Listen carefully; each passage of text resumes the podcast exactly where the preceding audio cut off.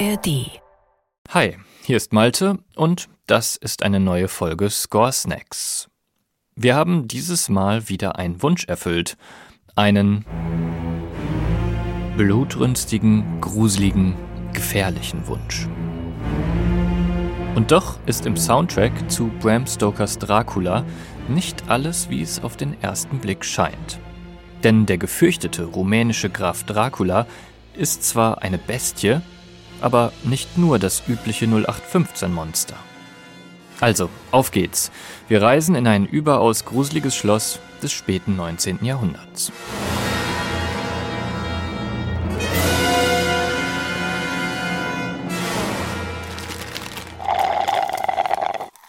Score Snacks. Die Musik deiner Lieblingsfilme. Achtung, wenn er kommt, dann gerät so einiges aus den Fugen.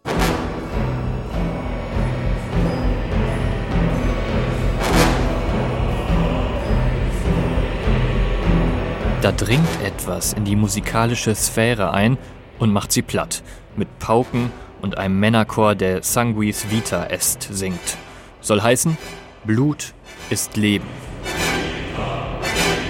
Jemand, der mit so einer Parole eingeführt wird, kann eigentlich nur Dracula sein. Dracula löst ein musikalisches Chaos aus, wenn er in Erscheinung tritt. Und doch hat ihm der Komponist Wojciech Kila in Bram Stokers Dracula ziemlich geordnete Themen verpasst. Warum? Wie charakterisiert Kila musikalisch den Grafen? Dieses Wesen, das brutal wütet, aber gleichzeitig auch liebt und leidet.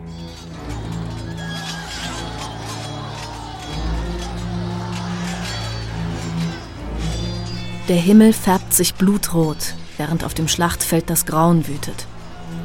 Aus den dichten Rauchschwaden des Feuers schreitet ein Mann in Rüstung und mit gehörntem Helm. Mit Schwert und Lanze tötet er seine Feinde, schlitzt und spießt sie auf. Ein Gemetzel. Der Mann in Rüstung, der aussieht und tobt wie der Teufel, ist Dracula. Er verteidigt das Christentum gegen die eindringenden türkischen Truppen. Das passiert in den ersten zwei Minuten des Films. Kurz zum Verständnis, Dracula ist dann noch kein Vampir, sondern ein brutaler und sehr gläubiger Feldherr. Die Blechblasinstrumente passen dazu schon mal gut. Das ist ja das klassische Instrumentarium des Militärs.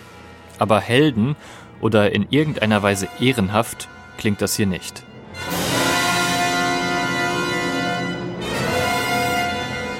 Warum klingt das stattdessen so, als würde man auf einer Zitrone rumkauen? Wir hören die ganze Zeit einen besonderen Tonsprung, den Tritonus.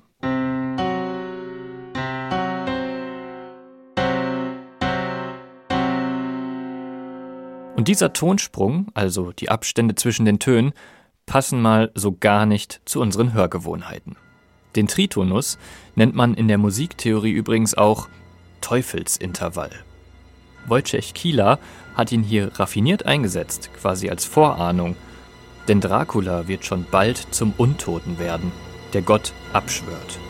Und damit deutlich näher an den Teufel rücken.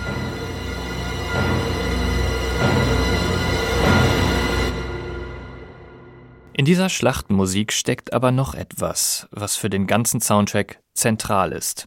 Das können wir hier hören.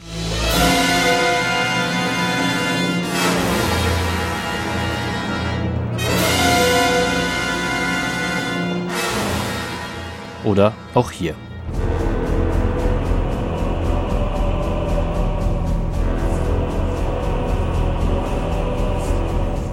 Diese Abschnitte haben was gemeinsam. Wir hören ein Ostinato. Ein Ostinato ist ein musikalisches Motiv oder eine Phrase, die wiederholt und unverändert immer wieder so vorkommt. Wojciech Kieler nimmt also ein Motiv, zum Beispiel das, was der Chor gerade gesungen hat, also diese vier Stufen hier,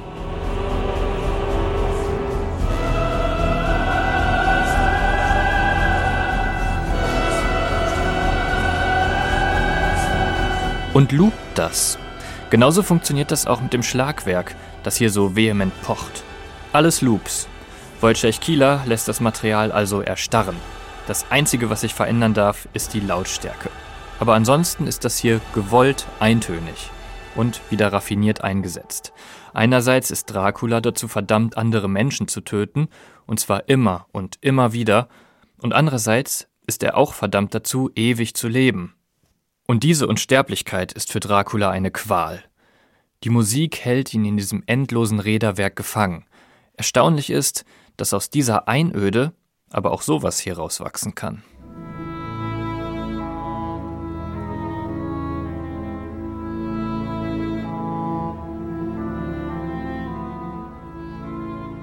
Mina liegt alleine in ihrem Bett, als grüner Nebel durch den Fensterspalt ins Zimmer strömt. Sie wacht auf, die Luft ist schwül, ihr Blut kocht. Er ist es. Dracula ist zu ihr gekommen. Und Mina ist bereit.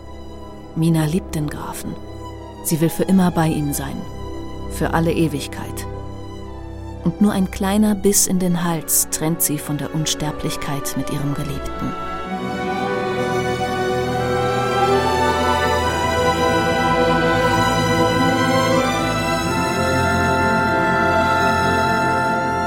Nochmal zur Erinnerung. Hier geht's um denselben Dracula, der am Anfang die feindlichen Truppen bestialisch abgeschlachtet hat. Bestie einerseits, leidensfähiges und liebendes Wesen andererseits. Gar nicht so leicht, diese beiden Pole unter einen Hut zu kriegen.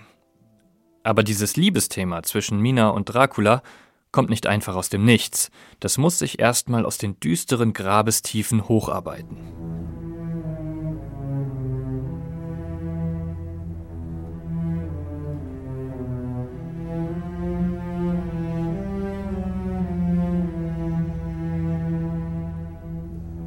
Kieler gibt das Thema erstmal den Celli.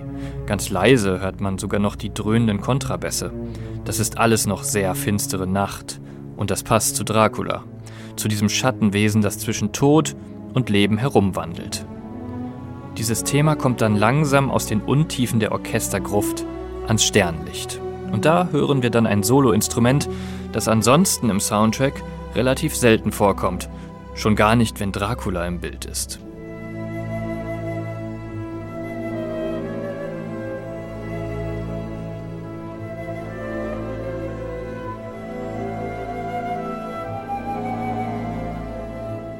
Eine Querflöte, das sind die zarten Seiten, die wirklich gute Monster auch haben müssen. Komponist Wojciech Kieler und Regisseur Francis Ford Coppola nehmen auch die empathischen Züge ihres Monsters ernst. Wir sehen, spüren und hören, dass dieser Dracula nicht nur mordet, sondern auch an seinem Schicksal leidet, das er lieben kann. Mina ist schließlich diejenige, die ihn erlöst.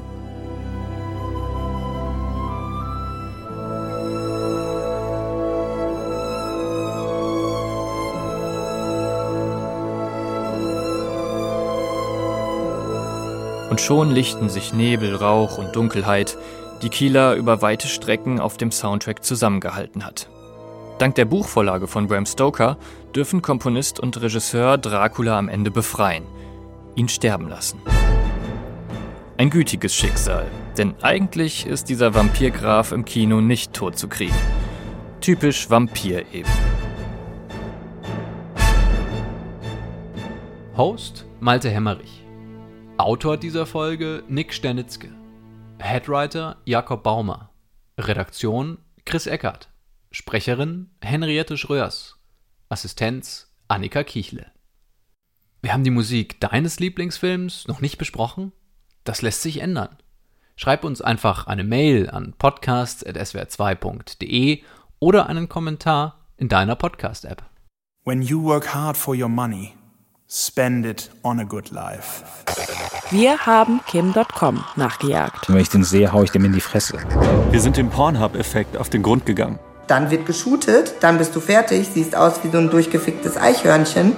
Und jetzt ist World Wide Web wieder da. Ich bin Janne Knödler. Ich bin Amri der Hörmeier. Und wir erzählen euch jede Woche eine neue Geschichte aus dem Internet. Alright, so here we are.